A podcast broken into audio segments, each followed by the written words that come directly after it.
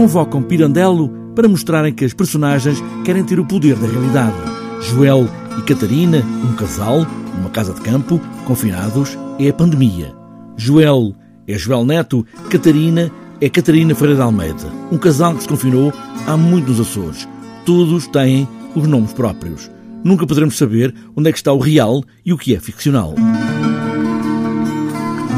Eu falo no, no Joel e na Catarina porque as personagens da peça assumem que é uma particularidade bem interessante e, e que também anda muito à volta de Pirandello. Uh, tem, tem mesmo as personagens reais, os, os, nomes reais, ou seja, há o Joel, há, existe a Catarina e os próprios atores que fazem destas personagens também têm os seus nomes reais. Filipe, tive uma grande ideia.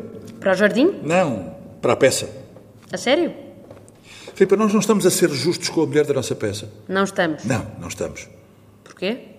Pá, ela não é uma mulher frustrada. Frustrada? Sim, quase ressentida, descontente com o seu lugar no mundo e incapaz de mudar, apesar disso, seja o que for.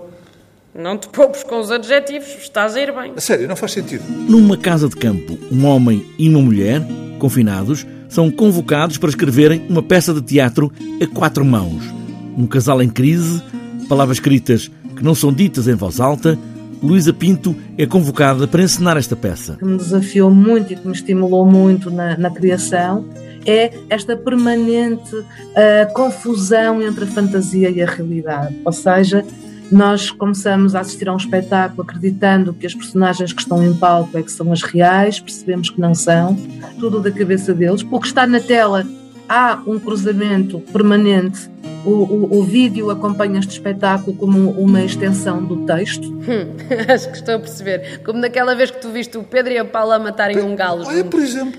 e que achaste que era a coisa mais romântica a que tinhas não, assistido não, em toda não, a tua vida. Eu nunca disse que era a mais romântica. Eles resolvem uma série de frases, de palavras, de mensagens, não é? De uma tentativa de um diálogo menos bom, mas com verdades que seriam incapazes de dizer se não tivessem neste processo de escrita. Convocam a rádio com os sinais do jornalista da TSF Fernando Alves, que dá caminhos, que faz um mapa de palavras por onde seguem, sem nunca parecer apenas um som em fundo. As crónicas de Fernando Alves vão interpelando todas as ações e toda aquela vida do cotidiano, uma vida que nós poderíamos considerar simples ainda que com os seus conflitos, mas a vida de cotidiano onde qualquer um de nós se pode rever e que vai desenvolvendo, vai dando conta e dando nota do desenvolvimento da pandemia. E que caminho é esse?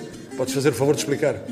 O de espectadora espectadora da vida do outro, dos sonhos do seu homem, uma companheira que se esgota nesse papel até deixar de ter os seus próprios sonhos. O teatro, o cinema, a rádio, a televisão, a internet, todos são convocados para este palco.